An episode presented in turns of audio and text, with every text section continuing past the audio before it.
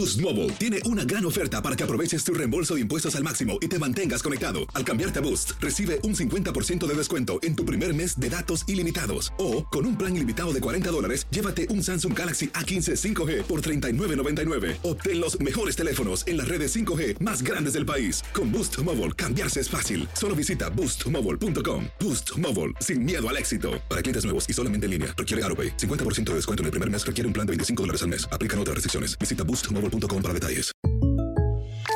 When something happens to your car, you might say,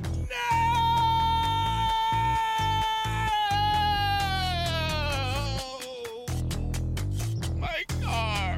but what you really need to say is something that can actually help. Like a good neighbor, State Farm is there. And just like that, State Farm is there to help you file your claim right on the State Farm mobile app. So just remember, like a good neighbor, State Farm is there. State Farm, Bloomington, Illinois.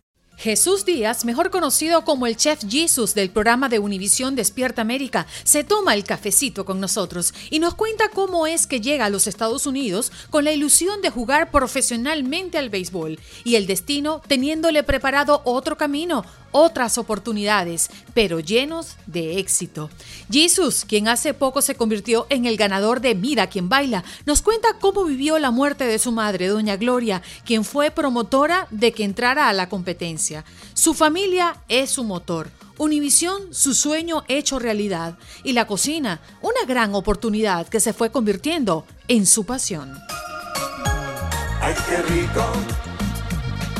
Tomarse en la mañana un cafecito calientico. Buenos días, América. Placer tomarme el cafecito con el ganador, el hombre que mejor baila, pues. ¿Cómo estás, Jesús? Buenos días, mi André. Bueno, gracias por esa introducción. Imagínate, eh, el que mejor baila, no sé, todavía me faltan unas par de semanitas de clase. El ganador siempre como que se lleva ese título, pero bueno, ahí vamos, mejorando en esa pista. Uno dice, tenía que ser venezolano, mi amor. Es que el venezolano resuelve como sea. Ah, en, algo, en algo ayudó los tambores urbanos y, y el joropo. Bueno, después de verte allí, eh, y, y no solo brillar como, como bailarín, ¿no? Y hacer lo propio para llevarse eh, ese dinero a una fundación que tanto lo necesita y personas que lo necesitan, es esa calidad humana que dejaste allí en cada una de las galas. Y hoy queremos descubrir un poco qué hay detrás del Chef Jesus, ¿no? Vámonos al año 2000, cuando llegaste a este país. ¿Cómo llegaste? ¿Con quién llegaste? ¿Y cuál era tu expectativa al llegar a los Estados Unidos, Jesus? Bueno, mira, André, y cuando yo me vine en el año 2000, eh, tenía un sueño, ¿no? De, de- de ser jugador de béisbol. Siempre jugué béisbol, fui beisbolista desde los siete años, pues. Desde que mi papá me puso este, ahí en ese deporte, me enamoré, me enamoré del béisbol y yo venía por torneos, digamos que desde los 11 años y siempre tuve esa ilusión de, jugar acá, ¿no? De esa organización que tenía el deporte, no solo en los campos bien cuidaditos, sino, sabes, de muchacho uno ve todos esos detalles, ¿no? Tres uniformes distintos, eh, hasta cheerleaders tenían los equipos. Entonces, yo soñaba con eso, con jugar béisbol acá y cuando cumplo los 17 años, me vengo a Estados Unidos en el año 2000 con mi hermano. Eh, mi hermano me lleva seis años y tenía una oportunidad de trabajo acá, todavía no había pasado este, nada de lo que está sucediendo en Venezuela, obviamente, así que fue una decisión más de, soñador que de otra cosa.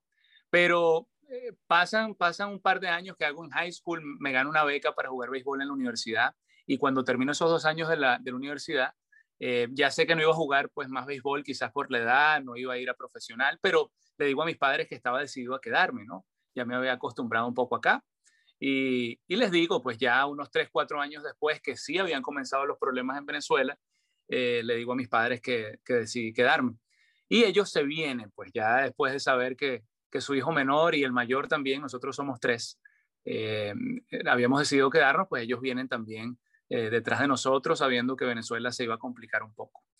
Ahí empieza, pues desde los 17 que llegué, siempre trabajé en la cocina, fue mi primer trabajo de lavaplatos, de mesero, eh, cocinero y de todo un poco, pues, y me fui metiendo cada vez más en la cocina. Y la cocina se convierte en esa compañera, ¿no? Fiel, de, de, de, darme no solo ese primer empleo y, y, mi ingreso, pero también oportunidades de trabajar en otros en otras eh, empresas eh, que, que, me iban permitiendo crecer, ¿no? De, ventas de, productos de alimento, eh, fui conociendo mucho sobre los restaurantes y el negocio de la comida. Eh, y bueno, y para resumirte, después de tantos trabajos y tantas, tantas este, oportunidades pues, dentro de la industria gastronómica, yo decido abrir mi restaurante en el 2012. Eh, de lo que había aprendido, ¿no? De sushi, este, el tema de los negocios, la importancia también de un buen bar de bebidas. Eh, y así me aviento. abro mi restaurante que eventualmente es el que me, me permite llegar a Despierta América, ¿no? Y a la televisión.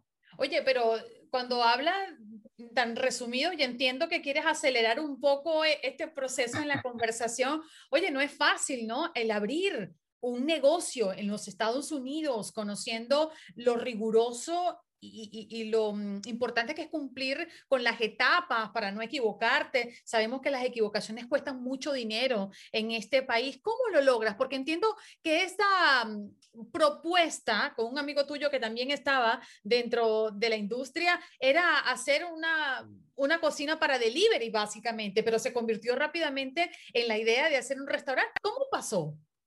Mira, eh, yo consigo, desde un principio se me fueron abriendo las puertas, ¿no? Gracias a Dios, y eso me lo fue poniendo Papá Dios en el camino para que yo aprovechara la oportunidad realmente. Eh, sin duda, eh, el restaurante Ikura, que fue mi restaurante de, de, sushi, fue una escuela, una universidad. Yo lo tuve por seis años, desde el 2012 hasta el 2018 que lo vendí. Y sin duda, pues pasas por todos los procesos, sobre todo como principiante, y no teniendo quizás una inversión o un pulmón, como decimos nosotros, como para, como para tapar esos errores tan fácil, ¿no? Sino que más bien tendríamos que nosotros enrollarnos las mangas, y te digo nosotros porque mi hermana trabajaba en el día, yo todavía mantenía mi trabajo este, en la empresa, y me iba en las tardes para cocinar en la noche en el restaurante. Entonces estaba mi hermana por el día como mesera, pues pendiente del frente, yo tenía mis empleados y después en la noche iba y cocinaba. Eh, bueno, pasas por inspecciones, pasas por, por, permisos que tienes que sacar, pasas por construcciones, que fue la que realmente después me obliga a, vender el restaurante, básicamente, donde estábamos ubicados, ahí hacen un proyecto para, transformar la calle y eso tardó más tiempo de lo normal y fue lo que me obligó al final a, a tener que, que, vender, ¿no?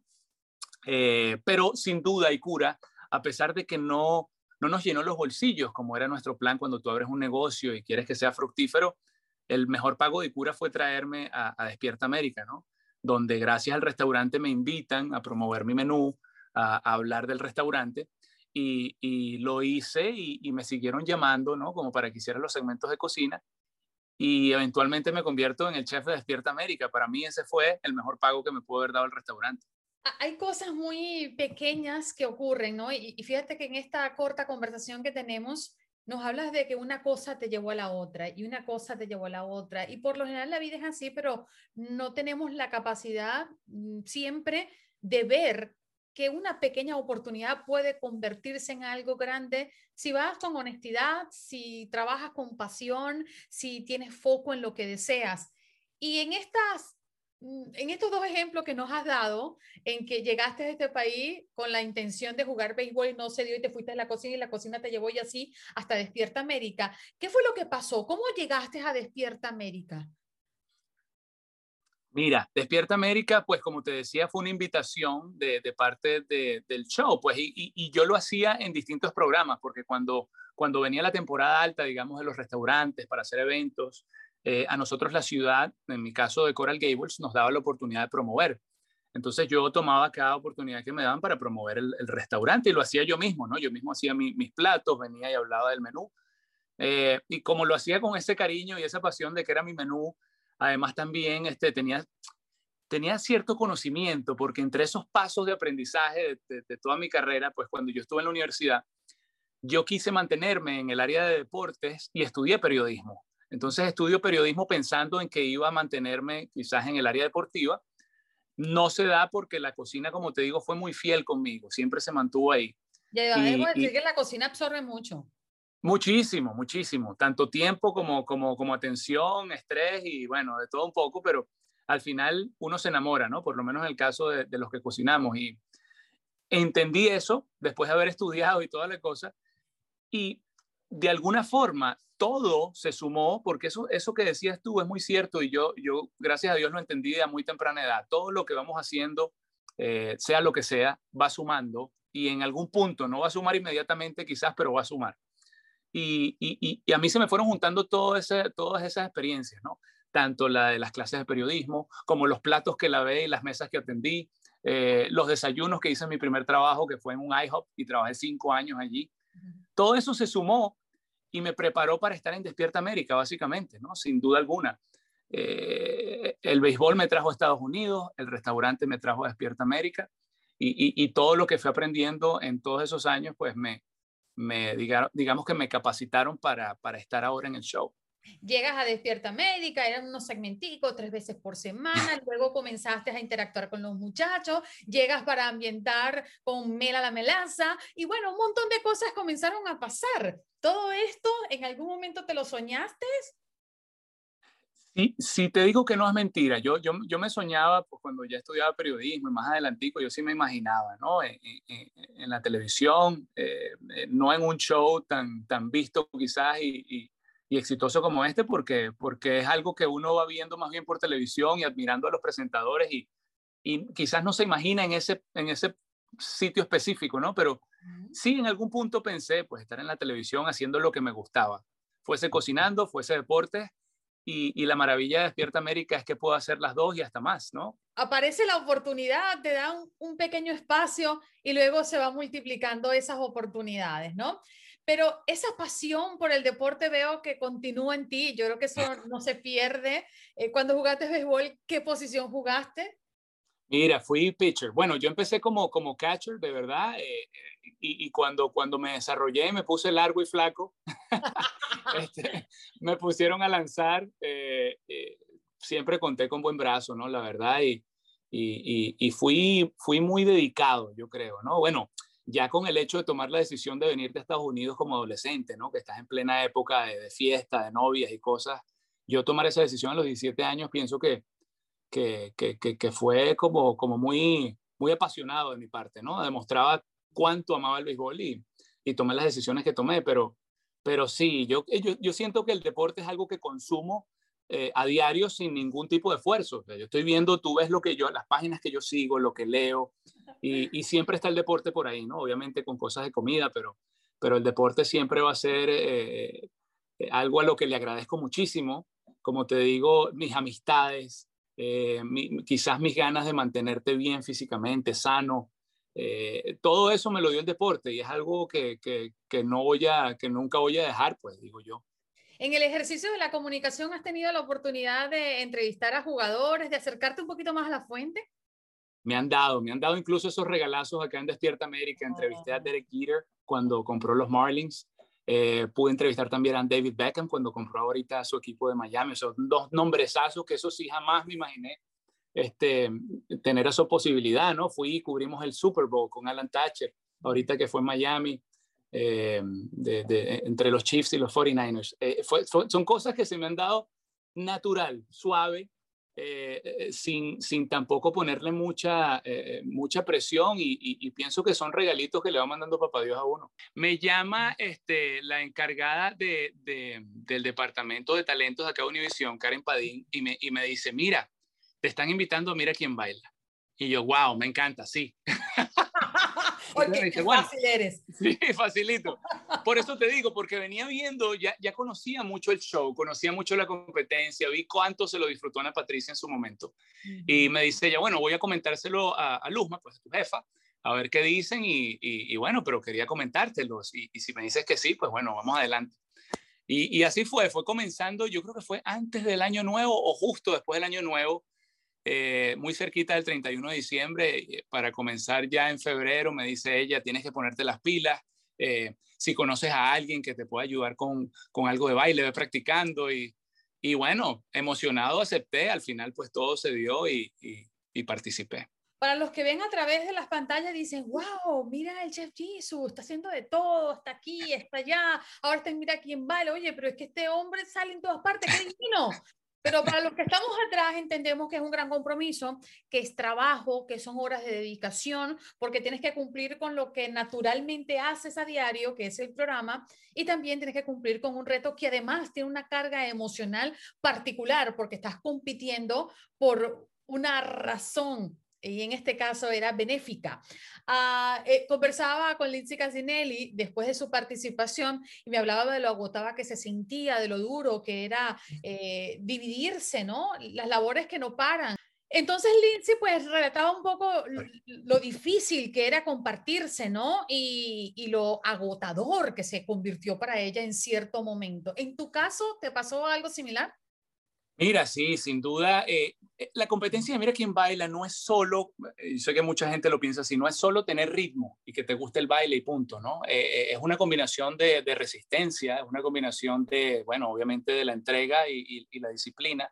es poder organizarte, entender cómo le puedes sacar el mayor provecho a esas clases que te dan los, bailarines y, los coreógrafos para que tú te aprendas tu, tu baile tú eso lo vas aprendiendo, bueno, las primeras semanas y te vas dando cuenta qué tanto puedes dar y hasta dónde puedes llegar. Y, yo sé que hubieron un par de participantes, entre ellos Lindsay, que, que ya al final se estaban agotando, ¿no? Al final, pues digamos en las semifinales, ya cuando tienes cuatro semanas allí dándole de lunes a sábados todo el día, tres horas, cuatro horas en la mañana y después tres horas, cuatro horas en la tarde, es bien exigente. Eh, entonces, a mí me, me pegó, pero, pero yo sentía que en ese punto iba bien, pues en comparación con los otros participantes tenía como que un punto a favor. Siempre, como te digo, el ejercicio ha sido mi rutina diaria durante y después del béisbol, así que este, me, pude mantener. Pero sí fue muy exigente, sin duda que sí. Y no solamente la exigencia de que estamos como metiéndole cositas al vaso, ¿no? Y para rebosarlo, pues te llegó uno de los momentos más difíciles, que fue la pérdida física de tu madre, eh, de Doña Gloria. Eh, eh, en pleno en plena efervescencia, ¿no? Cuando me imagino las emociones, Jesús está a flor de piel y tratándose de tu madre, además como prácticamente la orden, hijo, vaya y haga lo que usted tiene que hacer, tenías como un doble compromiso. ¿Cómo manejaste todo, todas estas cosas que te estaban ocurriendo? Mira, yo creo que, yo creo que eh, todo, todo eso que estaba pasando, logré ponerlo como en un embudo, ¿no? Como en un colador y, utilizo herramientas de cocina porque así, así me sirven. Eh, en un embudo, un colador y, se filtraron lo, lo, lo, más positivamente posible. Eh, eh, la, la, fuerza que me dio mi mamá, a pesar de que no estaba acá físicamente, fue, fue como que una batería extra que no tenían los demás que yo sí tenía, ¿no? Esa motivación era gigante. Y, y al final, obviamente en el momento de tomar la decisión de seguir o no, sí, sí costó mucho, ¿no? Porque pues obviamente eh, es un duelo y es un duelo que, que, se lleva como familia, así que fue una consulta que, que, hicimos familiarmente, si se podía, qué les parecía y, y, por el simple hecho de haber sido el deseo de mi mamá siempre de que nosotros nos mantuviéramos en crecimiento, de que, de que no nos desenfocáramos por ninguna razón.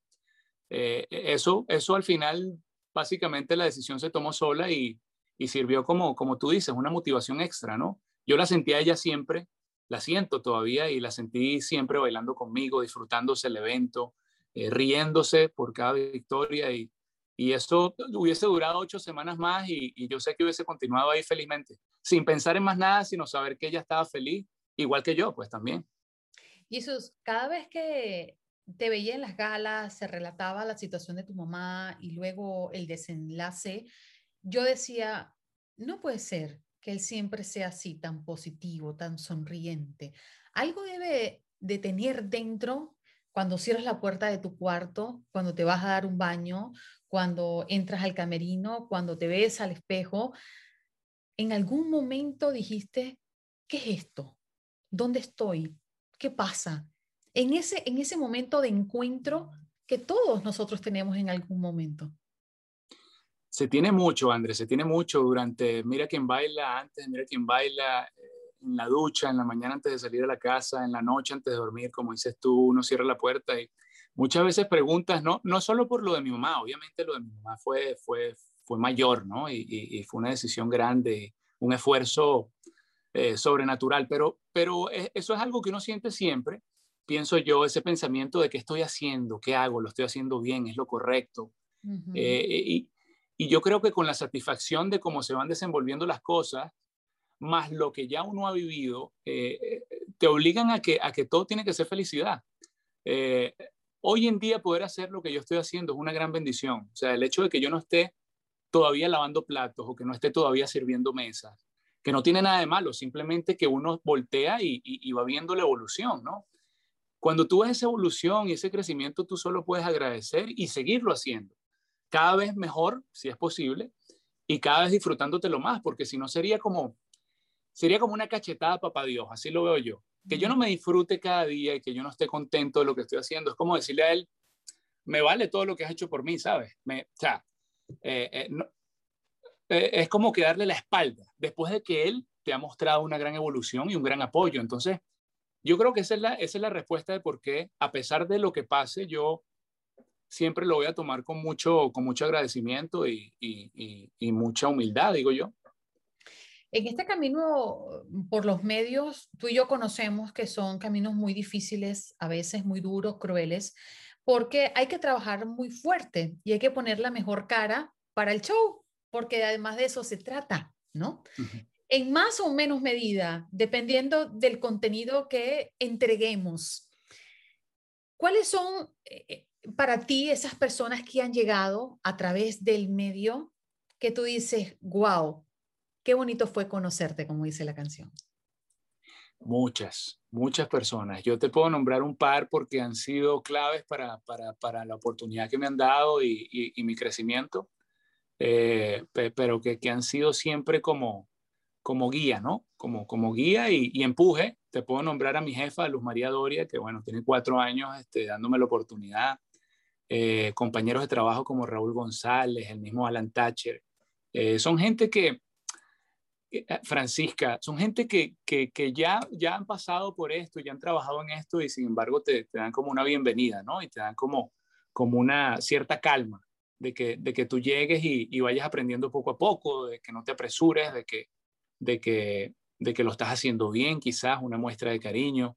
Este, imagínate, son, son, son, yo pienso que eso ha hecho eh, posible que yo me mantenga en un show como este, ¿no? Matutino, tan madrugado, a pesar de la pérdida de mi mamá, a pesar de que tengo dos niñas pequeñas, a pesar de que tengo una esposa que, que, que, también tiene que mantenerse contenta con todo lo que estoy haciendo. Eh, yo pienso que esa, esa, compañía y ese apoyo de estas personas han hecho una gran diferencia. Mm, ¿Y el lado oscuro? Porque no todo es color de rosa. El lado oscuro existe, pero tú sabes que yo pienso que a mi favor, eh, eh, el tema de estar en la cocina, el tema de no estar quizás en telenovelas, el tema de quizás no estar en, otra área del entretenimiento o la farándula, me ha facilitado a mí mucho y, me ha suavizado a mí el camino, porque es algo que no todo el mundo, no, no hay tanta competencia, no hay tanta quizás envidia como se ve en, otros, en otras posiciones de, de, de esta carrera o de este medio pienso que el hecho de que yo haya entrado por la cocina y me mantenga en la cocina es, es algo positivo en ese aspecto, ¿no? ¿Qué te resta por hacer? Pues que ha hecho muchas cosas en los medios, ¿Qué te resta por hacer? ¿Qué te gustaría? ¿Qué, ¿Qué, gusanito te ha picado durante estos últimos años que tú digas, esto me gustaría hacer? ¿O te has encerrado con Luzma y le has dicho, Luzma, tómame en cuenta para esto porque a mí me gusta? Poco, debería hacerlo más porque ella también te empuja a que, a que tú salgas de tu ah. zona de, de, comodidad, ¿no? Pero, pero mira, André, eh, volver a tener mi restaurante sin duda es un, es un plan que, que quisiera cumplir. Eh, es algo que espero se dé en su tiempo, en su momento. Obviamente estamos saliendo de una pandemia y no quizás este, hablar de eso sea un poco descabellado, pero sé que pronto eh, volverá a ser posible y, bueno, e, eso me lo sueño. Me sueño también hacer documentales, ¿no? Algo un poquito más en el tema de, de estas plataformas de, de, streaming, ¿no? Que te dan esa posibilidad de salir, del contacto con la gente, me fascina. Habiendo sido inmigrante, eh, trabajador, pues, eh, indocumentado, eh, todo lo que hemos resumido aquí en pocas palabras, pero por todo eso hemos pasado y, yo siento que poder conectar así con la gente que está pasando por eso y que está también montando su restaurante o trabajando por un sueño, me, me, me encantaría. así que esas dos cositas están en los planes. Yo quisiera hacer mis pilotos de, de, de, programas así y el restaurante pues siempre con mi menú allí en la frente para que, para que eso se cumpla.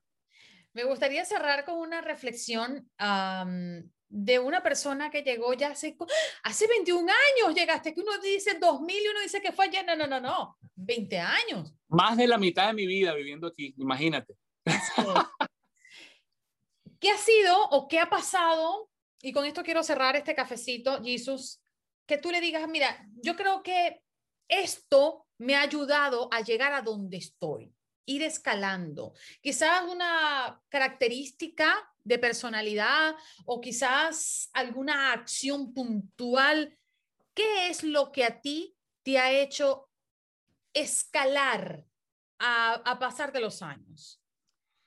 Buena pregunta, André. Eh, el agradecimiento, sin duda, ¿no? El agradecimiento después de cada paso, después de cada, después de cada meta cumplida o logro, por muy pequeño que sea, el agradecimiento siempre, ¿no? Eh, la fe eh, en cualquiera que sea tu, tu, Dios, ¿no? En cualquiera que sea tu, tu imagen para, para, para, para llegar a, conseguir todo lo que estás buscando, ¿no? Siempre mantenerte en, en conexión con mucha fe. y dos cositas más, paciencia y perseverancia, porque creo que van de la mano. Si, si, si perseveramos sin paciencia, puede que llegues muy cerca y sin saberlo te rindes y estabas muy cerca. Eh, y, bueno, y la paciencia sin perseverancia pues te hace quizás un poco, un poco flojo, ¿no? Porque te sientas a esperar sin hacer nada y tampoco sirve. Eh, así que eh, pienso que esas cosas son muy claves, la paciencia, el agradecimiento, la perseverancia y, y, bueno, y hacerlo todo conscientes de que va sumando, todo, todo va sumando, sea lo que sea y en algún punto lo vamos a poner en práctica y nos va a ser muy útil.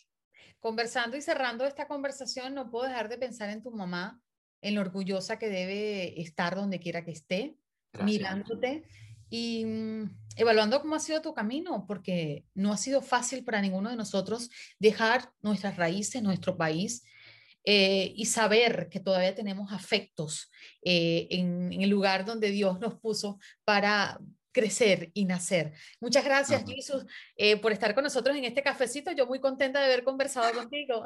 Gracias, mi André. Te agradezco mucho la invitación. Te mando un abrazo y nos veremos pronto, si Dios quiere. Si Dios quiere, voy a ir a comer a tu restaurante porque sé que lo vas a abrir pronto. Amén, mi amor. Ay, qué rico. Tomarse en la mañana un cafecito calientico. Buenos días, América. Boost Mobile tiene una gran oferta para que aproveches tu reembolso de impuestos al máximo y te mantengas conectado. Al cambiarte a Boost, recibe un 50% de descuento en tu primer mes de datos ilimitados. O, con un plan ilimitado de 40 dólares, llévate un Samsung Galaxy A15 5G por $39.99. Obtén los mejores teléfonos en las redes 5G más grandes del país. Con Boost Mobile, cambiarse es fácil. Solo visita boostmobile.com. Boost Mobile, sin miedo al éxito. Para clientes nuevos y solamente en línea, requiere AroPay. 50% de descuento en el primer mes requiere un plan de 25 dólares al mes. Aplican otras restricciones. Visita Boost Mobile para detalles.